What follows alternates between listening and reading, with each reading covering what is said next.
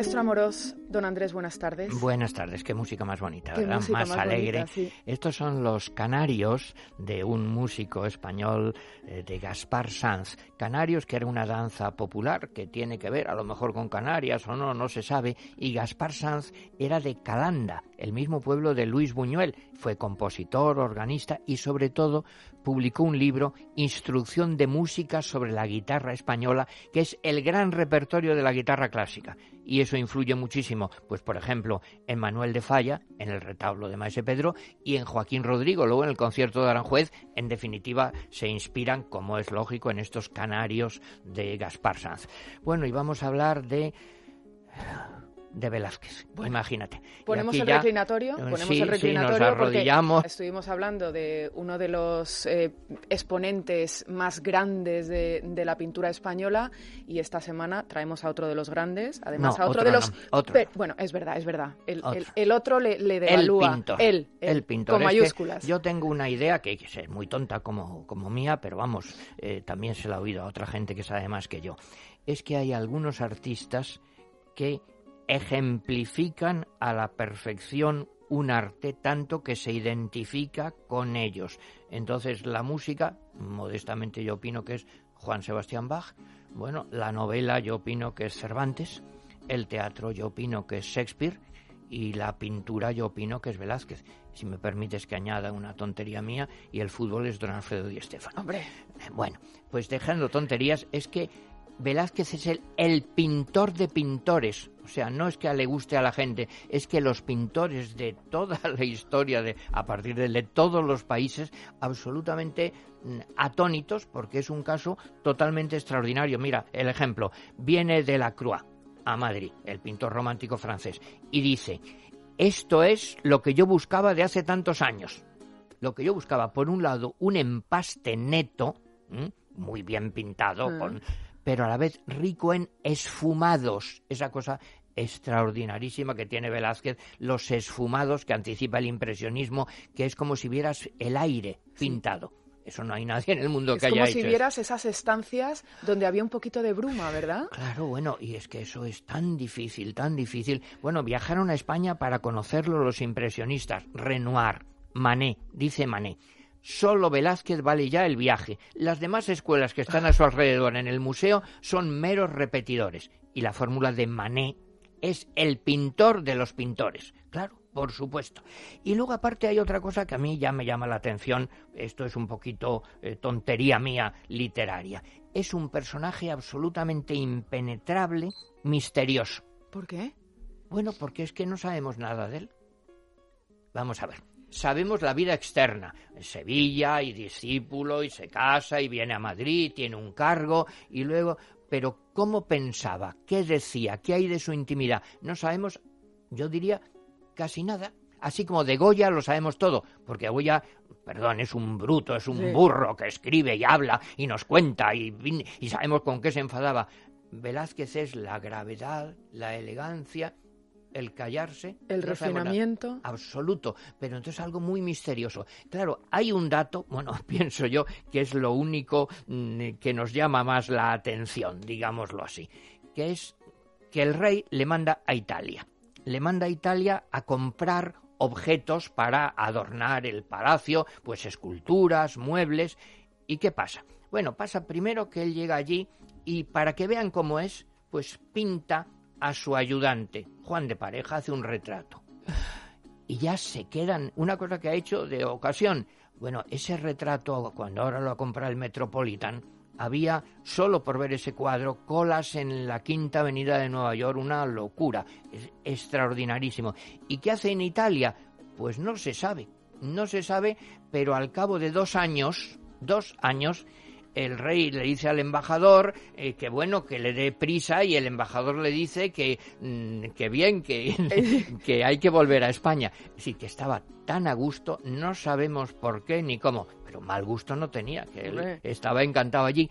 Y a partir de ahí surgen también muchas leyendas y novelas. Ahora se han publicado muchas diciendo, bueno, quizás que tuvo un amor, quizá es que de ahí surgió pues eh, la Venus maravillosa, eh, quizá tuvo un hijo, no se sabe, pero lo único que no quería volver. Pero fíjate ese misterio tan extraordinario, la Venus del espejo. Oh. Claro, que es extraordinarísima, pero la cara no se ve. La cara está vuelta de espalda, pero reflejada en el espejo, en un espejo difuminado. ¿eh? Eso es impresionismo. Y luego también no quiero caer en cursilerías excesivas, pero claro, todos, eh, y perdonen, espero que no les moleste, lo que se han fijado todos los pintores es la curva de la cadera y del cuerpo. Bueno, que eso es como una ola, como una cosa, es que no, no, no cabe más maravilla.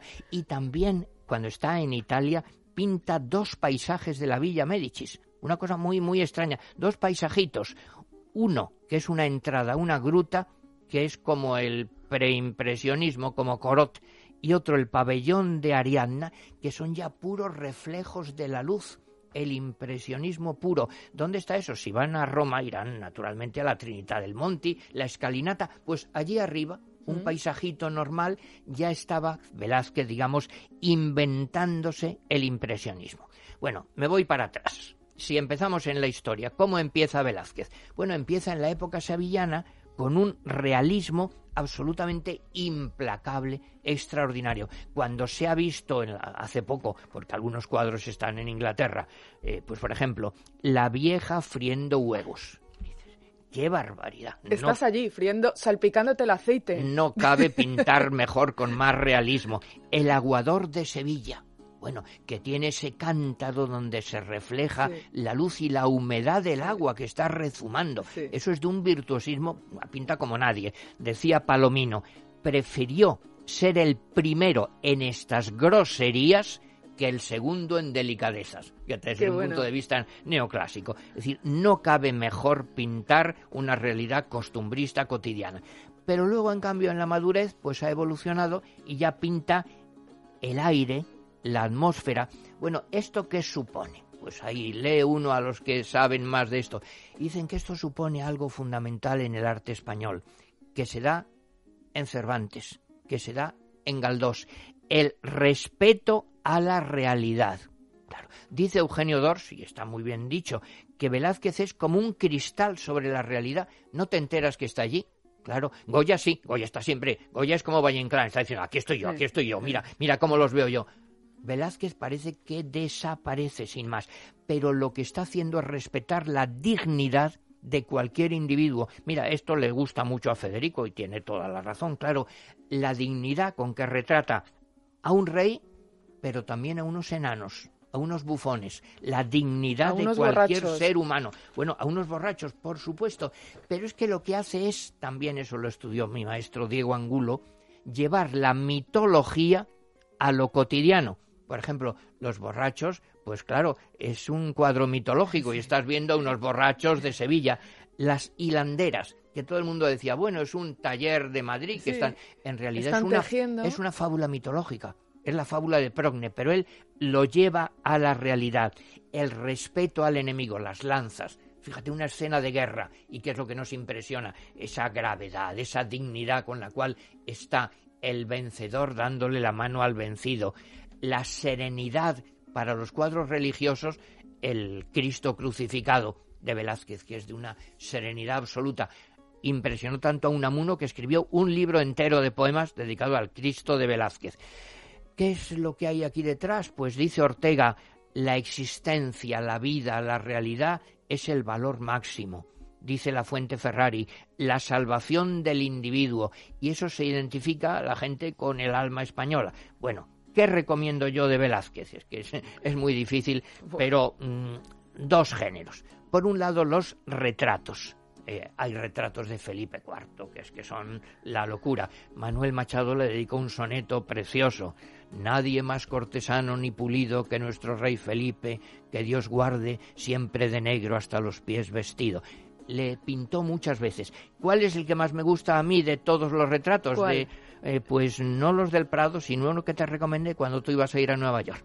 El Felipe de Fraga, que está en la colección Frick, que es lo pintó en 1630-40, cuando la insurrección de los catalanes, viajando de Madrid a Cataluña. Y ahí se ve unos ojos acuosos, eh, pálidos, con una cosa absolutamente melancólica, tristísima, modernísimo. Bueno, y sobre todo hay un cuadro, claro, que es que cuando los españoles iban a Roma y no muchos iban a verlo, luego lo trajeron aquí a una gran exposición y claro, quedó todo el mundo atónito, que es el retrato del, del Papa de Inocencio X. Si van a Roma no dejen de ir la Galería Doria Panfili. Ahí hay un cuadro, eh, una habitación con ese cuadro Mm, bueno, sabes el comentario del Papa que es fantástico. ¿Cuál? Dijo en italiano, troppo vero, es demasiado real. Es que tú entras allí. Es verdad. Y parece que está. Parece que está y que te está mirando y te mueves y parece que te está siguiendo. Digo, una reacción pues muy tonta. Mira, hay un pintor inglés contemporáneo muy, muy rarito, digamos, que es Francis Bacon, que se dedicó a hacer nuevas, nuevas versiones del Inocencio X. Para mucha gente esto es discutibilísimo, ¿eh? pero dicen que es quizá el mejor retrato de toda la historia de la pintura. Bueno, y mucha gente dice también, insisto, esto no es el atletismo, el podio, pero muchos eh, dicen que el mejor cuadro quizá de toda la historia de la pintura, si no el mejor, el que está a ese nivel máximo, pues es Las Meninas, claro. Las Meninas, que está en el Prado, que es del año 1656, lo llamaban el cuadro de la familia en su época y tiene una composición rarísima. Porque está ahí la infanta, las damas de honor, los enanos, el perro. Al fondo, asomando, abre una puerta y el aposentador de palacio y los reyes reflejados en el espejo. el espejo. Y Velázquez, que nos está mirando. ¿Sabes el chiste de Mingote que es fantástico? ¿Cuál? Bueno, publicó un chiste extraordinario que es Las Meninas y dice Velázquez, es que hay días que no a uno no se le ocurre que pintar. bueno, pinta esa realidad extraordinaria. Es fuente de libros novelescos, filosóficos de todas clases. Eh, en fin, Velázquez es la cumbre de España y la cumbre de la pintura universal si te parece, lo dejamos ahí con Pero una música. Hablando, estamos hablando, eh, maestro, eh, de un pintor al que se le reconocía el éxito en la época. Lo digo porque luego eh, veremos también la historia de muchos pintores que fueron ganando fama a medida que pasaron los años. Pero Velázquez. Sí, su se le reconocía como gran pintor de la corte. Pero es que luego se le ha reconocido Muchísimo, más, Porque es que luego se ve el impresionismo, pues está ahí todo. Y luego se ve esto que digo, pintor de pintores, que es que no hay mejor pintor en el mundo.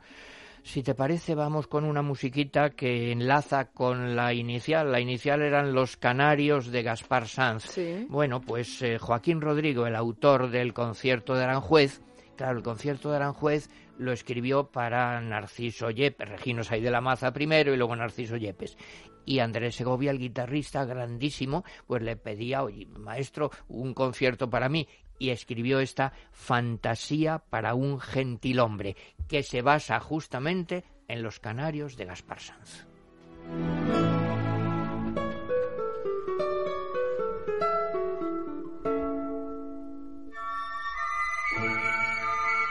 De maese a maese, maestro Amorós, muchísimas gracias. Una semana más y le espero la semana que viene con, con otro pintor. Y aunque sea muy conocido, que vayan a ver a Velázquez y se queden allí paraditos un rato delante de cualquier cuadro, de las meninas, por ejemplo.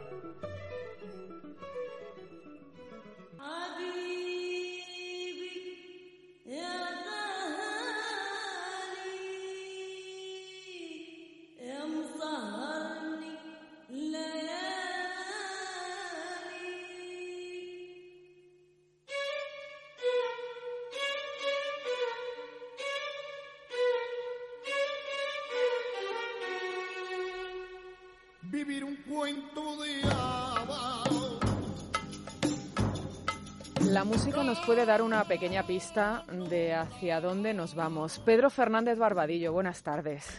Buenas tardes, Nieves y la compañía. La semana pasada estábamos escuchando un precioso fado para irnos, por lo menos con la imaginación, a Lisboa y hoy estamos escuchando esta música que nos va a trasladar no hacia esa parte de, mm, mm, del, del, globo, sino un poquito más abajo. Nos vamos a la ciudad de Tánger, a 70 kilómetros de Ceuta. Vamos a seguir con nuestra serie de ciudades extranjeras con huellas españolas. ¿Y qué tenemos que saber de Tánger? Yo creo que lo primero que hay que saber de Tánger y que va a asombrar mucho a nuestros oyentes es que en los años 50 llegaron a vivir en esa ciudad 30.000 españoles, tantos como vecinos tienen hoy Soria y Teduel. Y muchísimas localidades de España. Es que, claro, 30.000 españoles en una ciudad marroquí. Sí, pero es que en ese momento ten en cuenta que era marroquí a medias. Mira, para empezar desde el principio, esta ciudad tiene una historia tan antigua que algunos entusiastas de la mitología griega sostienen que en ella vivió Hércules. El Imperio Romano, ya cuando la conquistaron, asoció el norte de África, con Tánger incluido, que entonces se llamaba Tingis, a la provincia de Hispania. Y luego pasó a dominio de los bizantinos y de los árabes. En 1471 la conquistaron los portugueses para luchar contra la piratería berberisca. Y cuando Portugal se sublevó contra Felipe IV de España, como contamos en nuestro programa anterior, para conseguir que Gran Bretaña le prestase ayuda militar, le cedió Tánger y Bombay, los ingleses ocuparon la ciudad hasta 1684, en que, exhaustos por los constantes ataques marroquíes, la abandonaron. No se la quisieron devolver a Portugal, estos aliados, para que te fíes de ellos. Anda, anda, pues menudos eran. Oye, ¿y por qué? ¿Cómo pasó a ser española? Porque me decías antes, sí, ciudad marroquí, pero a medias. Efectivamente. Mira, Francia y España se repartieron en 1912 el control de Marruecos. En parte a España, España se metió en este, en este jaleo, que es lo que fue, pues por presión francesa y británica, a fin de que Alemania no se hiciese composiciones en Marruecos. Pues en este reparto, Tánger quedó dentro de la pequeña zona asignada a España sin embargo, en 1924 la ciudad se convirtió en una zona internacional controlada por varios países europeos, aunque nominalmente era de soberanía marroquí. Y en 1940 fue ocupada temporalmente por España hasta el final de la Segunda Guerra Mundial. En 1956, cuando España y Francia se retiraron de, de, sus zonas de protectorado, por eso digo que se mantenía la soberanía marroquí, también lo hicieron de Tánger entonces la ciudad tenía cerca de 90.000 españoles, de, los que 30.000 eran, perdón, tenía 90.000 habitantes, y 30.000 españoles. 30.000 eran españoles, pero como estaba enclavada, rodeada de la zona española, pues gran parte de los suministros y del personal y de los servicios pues venían de la zona española. Yo te reconozco, Pedro, que habiendo viajado a Marruecos, eh, no he ido específicamente a Tánger. Eh, ¿Se nota la huella española? ¿Se sigue notando la huella española tantos años después? Pues mira, aunque tú no has ido a Tánger, digamos, y yo tampoco, pues gente que conozco y que sí ha estado me cuenta que se queda eh, sorprendida del aire andaluz de la ciudad y de una estética antigua que tiene. un amigo me dijo que le recordaba a la Córdoba o el Jaén de los años 60 y también me dijo que es como Melilla, que es una ciudad muy modernista. Además, eso sí, con la diferencia de que Melilla está mucho más limpia que, Tánger. Oye, y mm, eh, Tánger, ciudad vieja, ciudad descuidada, eh, ¿por qué? Pues mira, es, eh, esto sucede en el, en el momento de la independencia, como que como ya, ya te dije es en el año 56. Entonces el, el nuevo régimen marroquí que hay, es el la dinastía alawita, que está de, la cuya capital es Rabat, pues miran mal eh, la zona española porque el primer el, el, gran monarca marroquí que conocemos que es Hassan II el segundo de la independencia era mucho más pro francés que pro español despreciaba la zona de su país que había sido controlada por España, por lo que durante sus treinta y tantos años de reinado no hubo apenas inversiones públicas en Tánger. Lo que, lo que me gusta es eh, que, mm, como nos contabas, eh, allí se nota la huella española y fíjate porque en Tánger hay algo tan típico de España como una plaza de toros. Eh, pues sí, es, es verdad. Es, la huella española que es ahí tan honda como pueda serlo pues en, eh, en Burgos o en, o en Cáceres. Además, hay una plaza de todos, pero por desgracia está abandonada, como también está abandonado un teatro enorme, el Gran Teatro Cervantes, que se construyó en 1913 con capacidad para 1.400 personas y que lo acaba de ceder el Estado español al Estado marroquí. Pues mira, siguiendo con las plazas de todos, oye, en África llegó a haber 16 de ellas. ¿Qué me cuentas? Pues sí, siete de España, claro, y que incluyo Canarias, eh, Ceuta y Melilla. Mm. Eh, a ver, que estaban en Santa Cruz de, de, Tenerife, estaba también en La Laguna, Ceuta, Melilla, Las Palmas, Telde y San Bartolomé de Tirajana. Cinco hubo en Marruecos, cinco, ¿eh? eh Tánger, Tetuán, Chauen, Casablanca y Alucemas. Una en el Sáhara Occidental, en el Ayun. Una en Argelia, en Orán. Una en Luanda, capital de Angola, y otra en Maputo, capital de Mozambique. Estás claro por la herencia portuguesa. De estas cuatro, solo sobre, de estas, perdón, de estas 16 solo sobreviven cuatro. Y tan solo una de ellas, la de Melilla, funciona todavía. La de Tánger, que tiene capacidad para 11.000 personas, es la única que queda en Marruecos y en 2016 el gobierno la declaró monumento nacional para protegerla. Sin embargo, no, no sigue activa, o sea, no se celebran corridas de toros. Nada, parece que la última fue en, 1970 y toreó el cordobés. Anda. cosas que, que, suceden, cosas que, que, se, que, no, que hemos olvidado y que intentamos recordar a través de este programa.